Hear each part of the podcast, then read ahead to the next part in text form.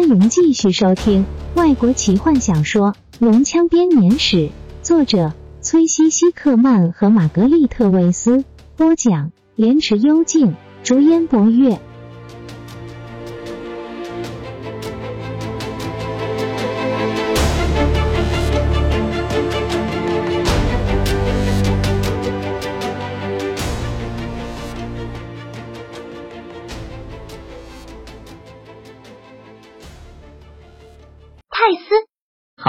别吵我。我知道，泰斯，我很抱歉，可是你一定得醒过来，拜托，泰斯。那声音里面的急迫和恐惧，穿透了坎德人被疼痛所麻木的心灵。有一部分的他在跳上跳下的叫他醒过来，但是另外一部分则叫他继续昏睡。虽然这样并不舒服，但总比醒过来面对无比的疼痛要好得多。泰斯，泰斯，这只手轻拍着他的脸颊，那声音听起来十分恐惧，却故意强自镇定。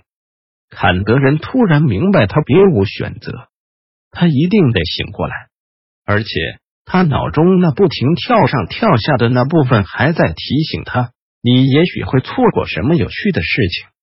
感谢神。提卡看见泰斯睁大眼看着他的时候说。你觉得怎么样？糟透了！泰斯口齿不清的说。他试着要坐起来，果然跟他预料的一样，疼痛突然从他身体的某处冒出来，在他身上跳跃。他哀嚎着抱住头。我知道，我很抱歉。皮卡再度用温柔的手抚摸他的头发。我知道你是好意，皮卡。泰斯哀怨的说。但是你可以停下来吗？感觉起来。好像有个矮人在拿裙子敲我的头。皮卡很快的抽回手，坎德人努力的用一只眼睛看清楚周围的环境，另外一只眼睛几乎完全肿了起来。我们在哪里？在神殿底下的地牢里。皮卡柔声说。泰斯坐在他身边，可以清楚的感觉到他因为害怕和冰冷而发抖。他看了四周，明白了。提卡害怕的原因，眼前的景象让他也觉得害怕。他怀念起很久以前那个不知恐惧为何物的那段日子，他现在应该觉得非常的兴奋。毕竟他现在是在一个完全没到过的地方，也许四周有很多值得一探的地方可以让他看一看。但是泰斯知道，这里有的只是死亡，死亡和痛苦。他已经看过了太多的死亡，看过太多的痛苦。他的脑海里浮现了弗林特，浮现了史东，浮现了罗拉娜。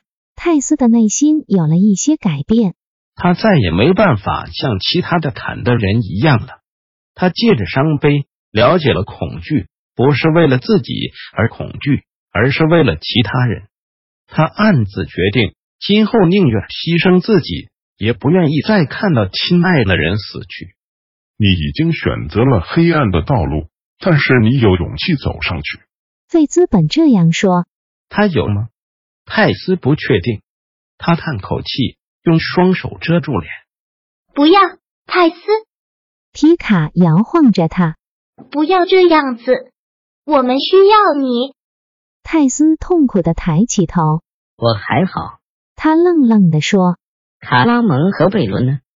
在那边。皮卡比着另外一边的牢房。在他们能够找到人决定怎么处置我们之前，守卫决定先把我们都关在一起。卡拉蒙的演技实在太棒了。他骄傲的加上一句，用钦佩的眼光看着那个壮汉，后者正缩在一个角落，离他的犯人越远越好。然后提卡露出恐惧的神色，他把泰斯拉近。但是我很担心贝伦，我想他好像是疯了。泰索和夫马上开始打量贝伦。那个男人坐在恶臭的地板上，他的眼神涣散，低着头，仿佛在倾听什么。皮卡用山羊毛帮他做的假胡子，现在看起来有些松垮。不需要花多少力气就可以让他掉下来。泰斯警觉的注意起四周，立刻往门外看。这个地牢是在岩石中挖出来的许多地道所构成的，从中间的一个守卫室分支出无数的走道。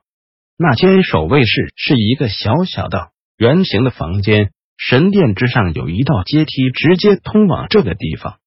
在守卫室里面，一个身躯臃肿的大地精坐在一张被火把照亮的破烂桌前，吃了一块面包。用瓶子里装着的不知道什么液体，把它冲下肚去。他头上的一根钉子上挂着一串钥匙，这表示他是这里的狱卒。他似乎完全没有注意大火，也许在这暗淡的火光下根本看不见他们。泰斯这样想，因为整个牢房距离他大概有一百步左右，附近的照明又十分糟糕。泰斯轻手轻脚的跑到牢门边。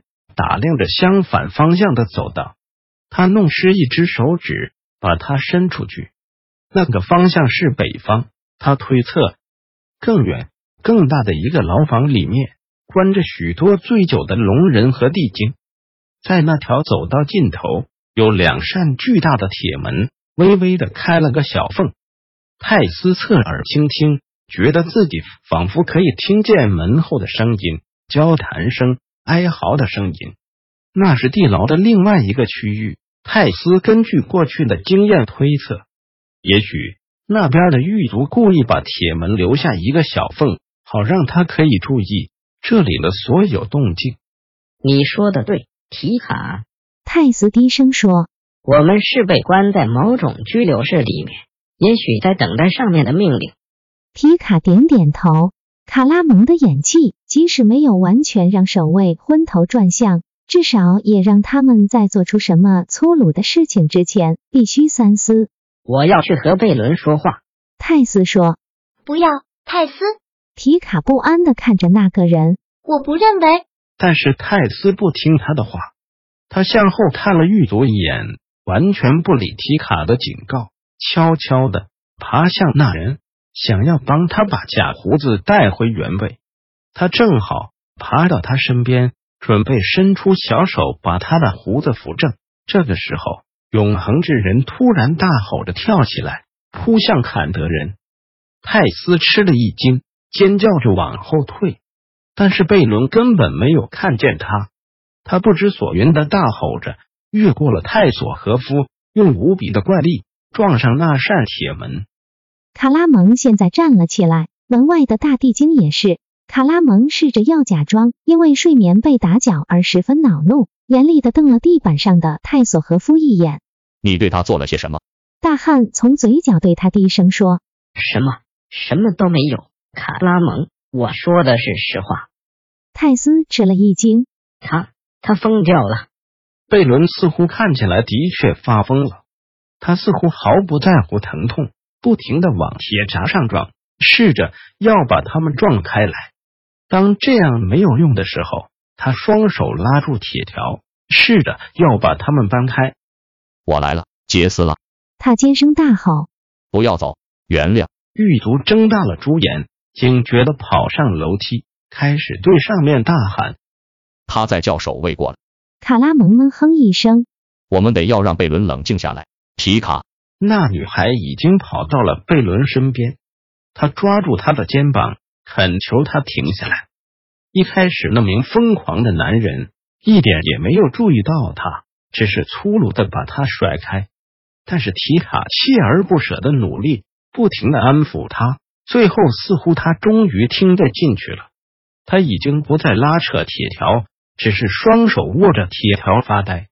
他的胡子掉了下来，满脸是汗。刚刚用头撞铁条的动作，在前额留下了一道不停渗血的伤口。皮卡仍然在不停的安抚贝伦，几乎已经把脑袋里所有有意义的字句都讲了出来。贝伦似乎没有在听，但至少他平静了下来。他不停的喘息着，用空洞的双眼看着四周的牢房。泰斯注意到他手臂上的肌肉在不停的抽动着。这是怎么搞的？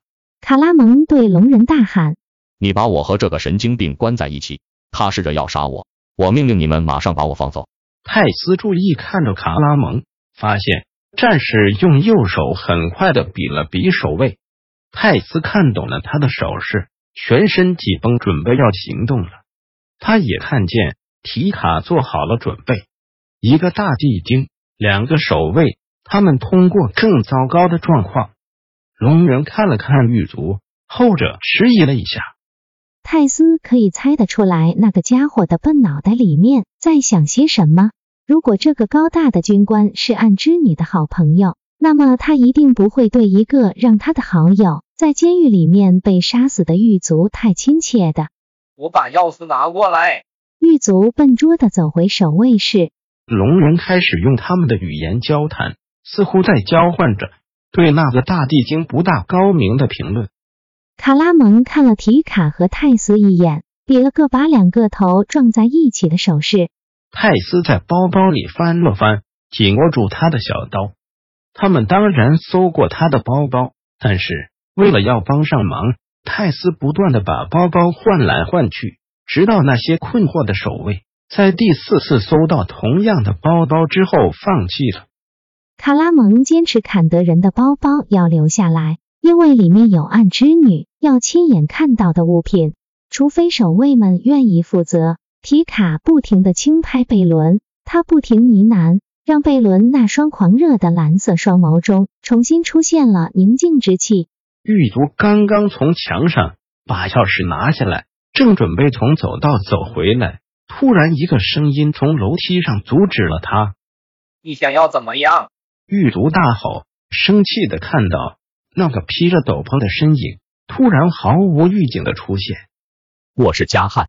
那声音说：“龙人一看见那新来的家伙，立刻闭上嘴，尊敬的立正站好。而那个大地精则变得脸色死灰，胖手中所握的钥匙止不住的发抖。另外两个守卫从楼梯上走了下来，披着斗篷的家伙比了个手势，他们立刻站到他身边。那家伙越过了不停发抖的大地精，越来越靠近牢门。现在泰斯可以清楚的看见他了，那不过是另外一个穿着披风的龙人，头上盖着一块布。坎德人满腹挫折的咬住下唇。好吧，现在还是不算太糟糕，至少卡拉蒙还应付得过去。本集就为您播讲到这了，祝您愉快，期待您继续收听下一集。